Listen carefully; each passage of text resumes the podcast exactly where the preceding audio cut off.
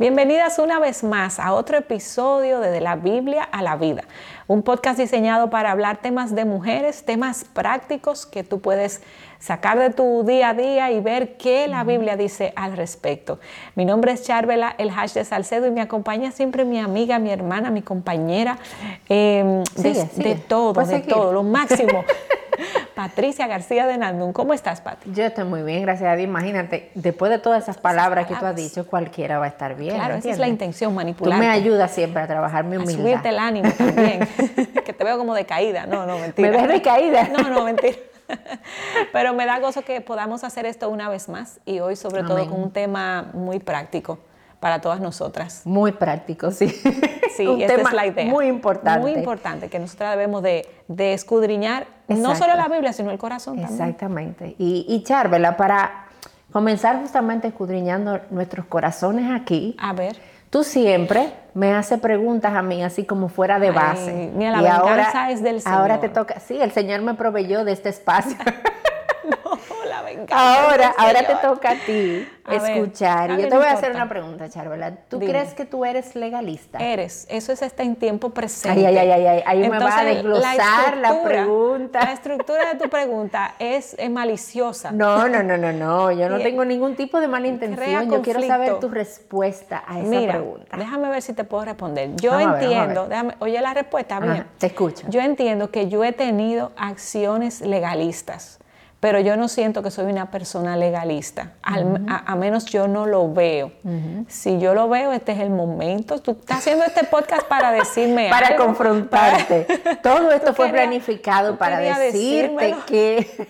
Aprovecha y dímelo ahora. Pero mira, la realidad es, Charvela, que todos nosotros tenemos tendencia legalista en el corazón. O sea, eh, eso es algo que está ahí en cada ser humano pecador. Y nosotros hemos podido verlo eso en diferentes momentos. Quizás eh, no en todo tiempo yo estoy actuando de manera legalista, pero he podido ver que hay momentos en mi vida y decisiones que tomo eh, y maneras en las que me comporto también que me muestran un corazón con una tendencia y una lucha legalista dentro de mí.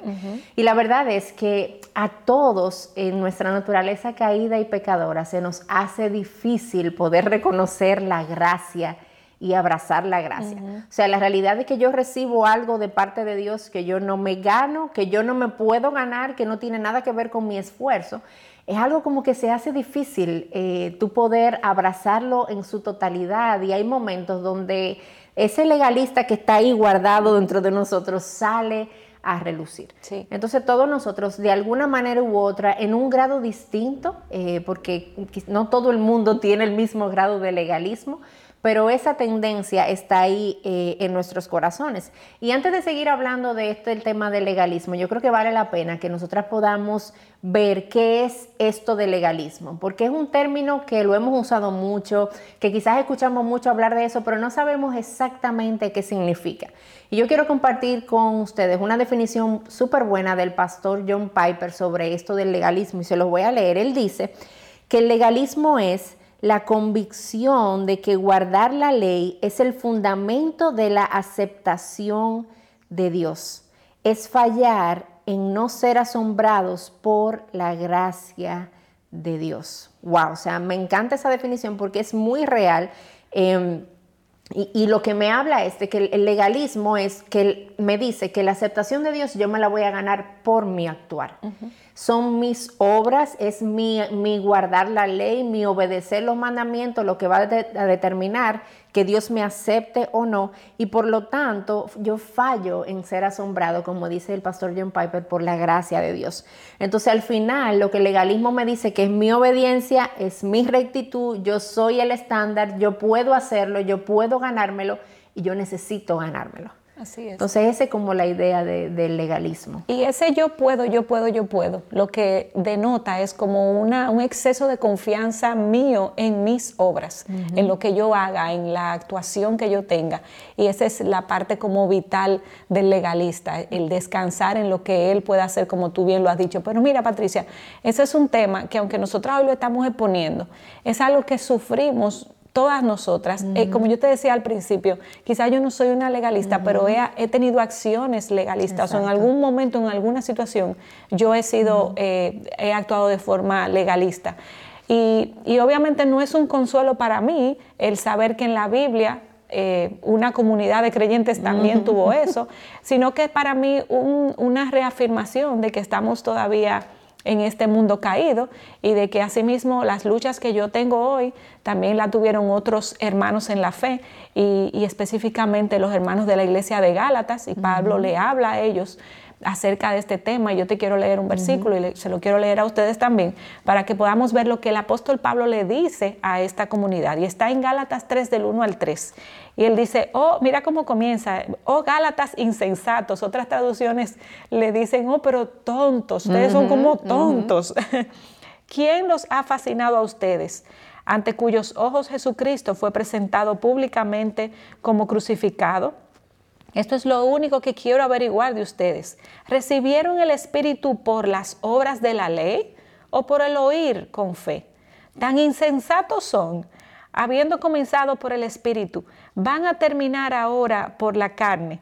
Y es como Pablo diciéndole a esa comunidad, pero, pero ¿qué fue lo que le pasó a ustedes? Ustedes ganaron su salvación sabiendo y conociendo el mensaje de la cruz. Esto fue un regalo de Dios, esto fue por Exacto, fe. que ni la ganaron, o sea, la recibieron. O sea, la recibieron, o sea, se la ganaron por fe, por, poner su confianza en, en Jesús. Y ahora van a comenzar ahora a poner su confianza en las obras de la carne, en cosas que ustedes mismos hacen. Eh, oh insensatas, oh insensata tú si, hoy lo estás haciendo. Y es una realidad de que todas estamos siendo tentadas, Patricia, de una forma u otra, a hacer esto que los Gálatas hicieron. Y ese es el, llamado de la palabra para nosotras, a volver a pensar eh, tu fe se te ha sido otorgada por gracia en Jesucristo y no por las obras. no hay nada que que tú puedas exacto. Y tú sabes que como decíamos al principio, Charbel, la, realidad es que el Evangelio es contraintuitivo, porque nuestra tendencia humana, por nuestra naturaleza caída, es a entender que las cosas yo necesito ganármelas, que depende de mí. O sea, depende de mi esfuerzo, depende de mi manera de actuar y el Evangelio me dice todo lo contrario, es que no depende de ti, porque en ti no hay nada para tú poderte ganar eh, la salvación, en ti no hay nada para tú poderte ganar la aceptación de Dios. Entonces, lo que hace el legalismo es que invierte el orden de las cosas, mm. porque el legalismo dice, tú tienes que obedecer para ganarte la aceptación de Dios. Y el Evangelio dice, tú tienes ya la aceptación de Dios. En Cristo ya tú la has recibido por gracia, o sea, como de manera gratuita. Ahora tú tienes una respuesta de adoración en tu obediencia, pero no para ganarte el favor de Dios, es sobre la base de que ya tú lo tienes. Entonces todo lo que tú y yo hacemos ahora como creyentes es sobre la base de lo que en Cristo nosotras hemos recibido. Yo no necesito ganarme nada y eso es una realidad tan hermosa que cuando nosotros logramos entender eso, hay una liberación en nuestros corazones porque ya yo sé que mi fe obra, pero obra por amor, no obra porque yo necesito ganarme nada, sino como una respuesta de amor a lo que ya yo he recibido también. Y, y, con esta tendencia legalista es como si hubiese una vocecita en, en nosotros que nos dice, sí, sí, la salvación es por fe, eh, por la fe mediante Jesucristo, pero y después del pero, usualmente lo que viene es una lista de cosas que tú tienes que hacer, que tienes que dejar de hacer. O sea, y no, no funciona de esa manera. La vida cristiana no funciona de esa forma. Pero así, Charvela, como está este grupo de los Gálatas que tú mencionabas hace un ratico, en los evangelios hay otro grupo muy famoso, muy bien conocido, que se llamaban los fariseos. Ay, sí. Y este era un grupo religioso que tenía esta característica de una actitud y un corazón altamente legalista. Eh, eran, eran como legalistas inflados, es como si hubieran diferentes levels, entonces está el legalista, tú sabes, como que tiene esta tentación, pero los fariseos como que subieron a un level superior de legalismo, porque estaban tan llenos de mucho conocimiento de la ley, pero su conocimiento los había inflado, los había envanecido. Como dice, mira, mira cómo dice primero los Corintios 8 del 1 al 3, sabemos que todos tenemos conocimiento. El conocimiento envanece, pero el amor edifica. Si alguien cree que sabe algo, no ha aprendido todavía como debe saber, pero si alguien ama a Dios, ese es conocido por él. Y estos fariseos conocían mucho de Dios, de la ley de Moisés, de los diferentes mandamientos, hasta se inventaban otros que ni siquiera existían. pero no había amor genuino por el Señor en sus corazones. Y eso es lo que sucede en nuestros corazones cuando se, hay esta desconexión entre los mandamientos de Dios y una relación con Dios. Entonces lo que queremos hacer a partir de ahora es compartir contigo algunas características que podemos ver en la Biblia de este grupo y poder examinar nuestros propios corazones también y ver de qué manera hemos estado nosotros ahí. Patricia, y hablando entonces de esas características, la número uno que podemos señalar, haciendo un listado de nosotras las fariseas, porque al, final queremos aprender de la Biblia, pero en realidad lo que queremos es vernos a nosotras ahí dentro, en ese personaje de, eh, de fariseico, ¿no? y, y una de las cosas es que a los fariseos se les hacía fácil apuntar el pecado del otro y excusar el suyo. Y esa era una práctica muy común que Jesús muchas veces como que se lo señaló a ellos. Y, eso es lo que vemos en los evangelios, en Lucas específicamente, cuando vemos a esos eh, fariseos señalando el pecado del otro, pero no hacían una introspección a su corazón y no veían sus fallas, veían quizás la, la viga eh, la paja en el ojo ajeno y no veían la viga que estaba en el suyo eh, y no veían nunca su propio pecado. Ellos habían cuidado, como dice Lucas 11:42, eh, habían descuidado estas dos cosas importantes, la justicia y el amor, pero pagaban sus impuestos. Yo digo, no, yo pago mis impuestos, pues yo soy justa. Pero se habían descuidado de algo más importante que era la justicia y el amor. Y nosotras también como madres podemos pecar en esa área haciendo señalamientos a nuestros hijos de sus faltas, de sus errores y haciendo cero introspección de los míos. Como mamá, hay muchas madres que tienen miedo hasta de pedir perdón a sus hijos cuando se equivocan, pero debemos de hacerlo, porque así le, dejamos ver a ellos, nosotras también somos pecadoras, igual que tú. Y cuando encontramos una falta y vemos una falta en nosotras, la, tenemos que pedir perdón. y enseñar a nuestros hijos que constantemente estamos en revisión de nuestras vidas también y le preguntamos a ellos, ¿he fallado en algo? Eh, y que ellos nos digan y que ellos nos enseñen, pero siempre ver nuestras fallas primero, más que las del otro. Y también nosotras tendemos mucho a juzgar hasta los pensamientos del otro, las acciones del otro, sin poner atención, Patricia, a nuestros pensamientos y a nuestras acciones. Y así entonces nosotras nos convertimos en mujeres fariseicas, eh, si es así que se dice, que apuntan inmediatamente el pecado del otro y excusan o justifican el pecado eh, que una está practicando o que no queremos ni siquiera ver ni revisar. Así es. Y otra característica, Charla, que encontramos en la Biblia de los fariseos es que ellos sabían muy bien qué decir, mm. pero no hacían lo que ellos decían. Y oye lo que dice Mateo 23 del 1 al 4. Dice, entonces Jesús habló a la muchedumbre y a sus discípulos. Los escribas y los fariseos se han sentado en la cátedra de Moisés de modo que hagan y observen todo lo que les digan, pero no hagan conforme a sus obras, porque ellos dicen y no hacen. Atan cargas pesadas y difíciles de llevar y las ponen sobre las espaldas de los hombres, pero ellos ni con un dedo quieren moverlas. Y esa palabra de Jesús a mí siempre me han impresionado, Charbel, y siempre han sido como de confrontación para mí, porque es Jesús diciéndole a los discípulos, oye, óiganlo a los fariseos, porque ellos le están diciendo cosas que vale la pena que ustedes hagan caso. Sí. Pero hagan lo que ellos le están diciendo, pero no vivan como ellos están viviendo, mm. porque la manera en la que ellos hablan y dicen lo que hay que hacer y la manera en la que ellos viven son dos cosas completamente diferentes. Y nosotras, Charbel, a veces nos encontramos en medio de una tentación como esa. Mira, a veces damos consejos a otros que nosotras no aplicamos y le decimos al otro, sabemos muy bien decirle al otro lo que necesita hacer y cómo debe vivir, pero mi vida es completamente contraria a eso que yo estoy diciendo. O a veces, por ejemplo, con las redes sociales estamos posteando cosas, eh, cosas espirituales, consejos, cosas que yo misma no estoy haciendo, pero yo la posteo y doy esta apariencia de que mi vida luce de esa manera también. O simplemente demandamos de otros lo que nosotras mismas no estamos viviendo. Pero yo tengo la expectativa, yo quiero que el otro actúe de esa manera conmigo y yo no vivo de esa manera, yo no actúo de esa manera. Y cada vez que eso ocurre en nosotras, eso es, eso es una, eh, una característica farisaica en nuestros corazones, de que, de que yo sé muy bien lo que hay que hacer, pero yo no estoy dispuesta a vivirlo, eh, porque todo lo mío es por fuera, todo lo mío es apariencia de piedad.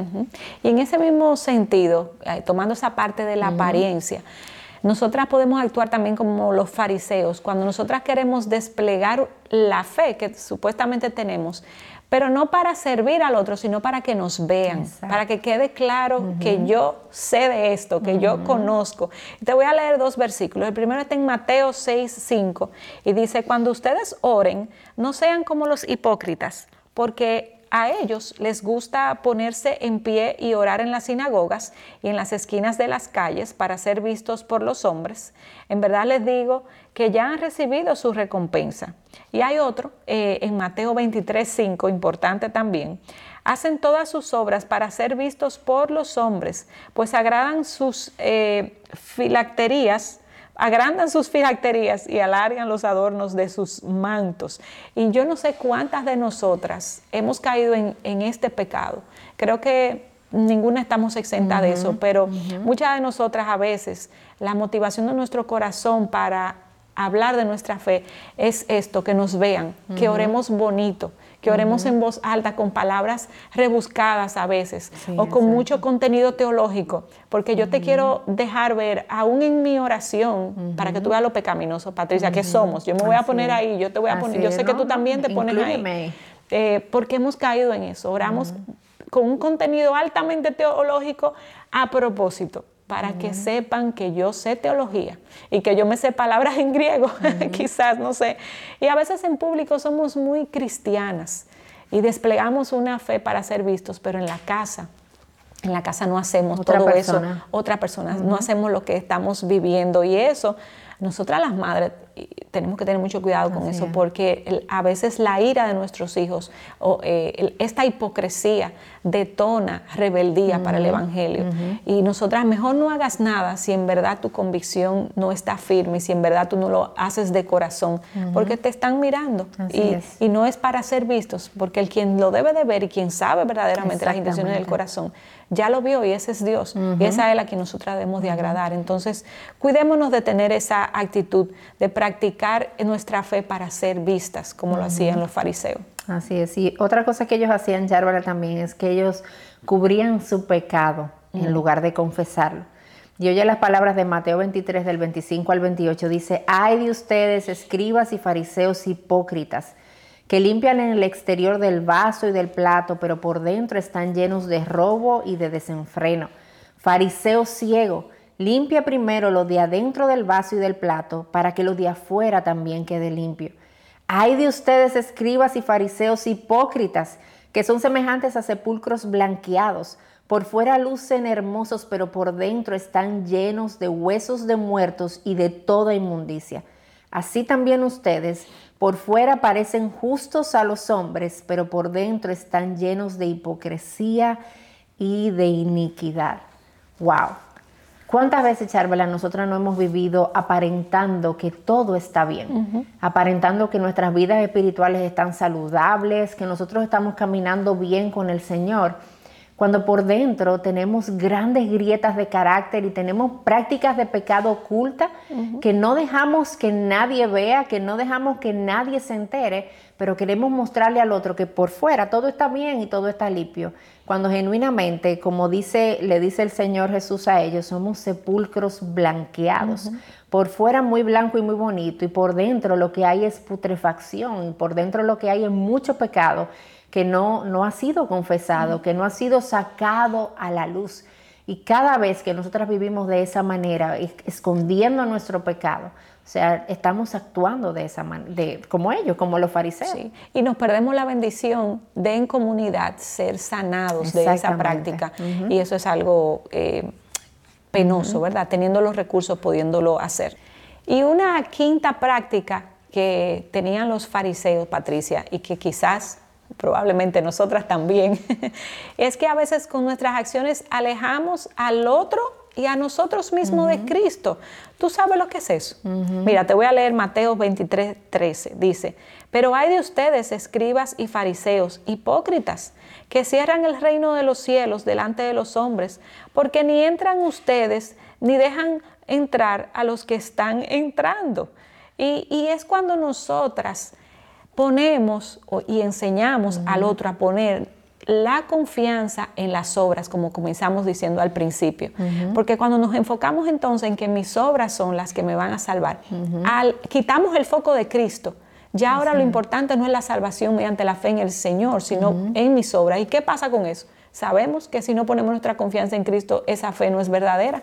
Si es en nuestras obras, esa fe no es eh, válida, no es la fe verdadera. Entonces nos alejamos nosotros y alejamos también a todo aquel que viene caminando con nosotros del, foco que debe ser Cristo. Y eso es algo que nosotras debemos de evitar, quitar nuestro foco en las acciones de la carne y enfocarnos en Cristo. Y si tú te pones a ver, Charvela, cada una de estas características de los fariseos que hemos mencionado hasta ahora, Em, nos muestra eso, una confianza en la carne, una confianza en lo externo, eh, una confianza en lo que yo misma puedo hacer para ganarme la aceptación de Dios o para ganarme la aceptación de otros también. Entonces, quizás tú has estado viendo cada una de estas características y te has visto ahí como reflejada en alguna de ellas o en la mayoría de ellas o en todas, yo no sé. eso es entre tú y Dios. Yo creo que tenemos algo, cada una podemos sacar exactamente. algo Exactamente. Entonces tú, tú ves eso y dices, ok, yo estoy ahí y ahora qué. Y nuestra tendencia legalista, Charvela, es inmediatamente preguntarse, ok, Ahora dame los cinco pasos.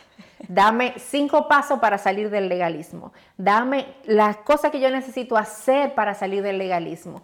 Y no nos damos cuenta que haciendo eso estamos tratando de combatir el legalismo con más legalismo. Entonces yo lo que quiero decirte es que al final poder combatir el legalismo requiere que en arrepentimiento tú vayas delante del Señor y tú reconozcas delante de Él, oye, Señor, perdóname porque yo he estado poniendo mi confianza en mí misma y no en ti.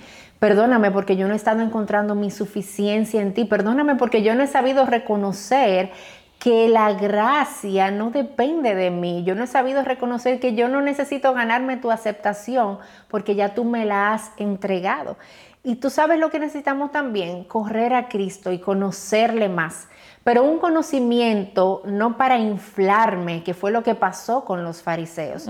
Es un conocimiento que me lleve a una relación con Cristo. Es. un conocimiento que me lleve a amarle más. Y en la medida en la que tú y yo estamos más cerca de Él y le conocemos más y le amamos más y tenemos una relación con Él y sí sabemos mucho de Él, pero sabemos sobre la base de una relación, ese legalista en nosotros, ese legalista en nuestros corazones, va a irse como eh, eh, erradicando y apagándose cada vez más, porque Cristo se va haciendo grande en nosotras. Y eso es lo que va a, como a quitar ese corazón y esa tendencia legalista en cada una de nosotras y poder reconocer otra vez que tu obediencia no es para ganarte a Cristo. Tu obediencia es una respuesta porque ya lo tienes, porque ya te ha sido dado por su obra, por su sacrificio. Tu aceptación eh, para Cristo ya es segura, ya tú estás segura en Él. Entonces, mi amada hermana, es nuestro deseo que Cristo arda en tu corazón. Es nuestro deseo que sí lo conozcas más, pero lo conozcas más sobre la base de una relación y que Él se haga cada vez más vivo en ti.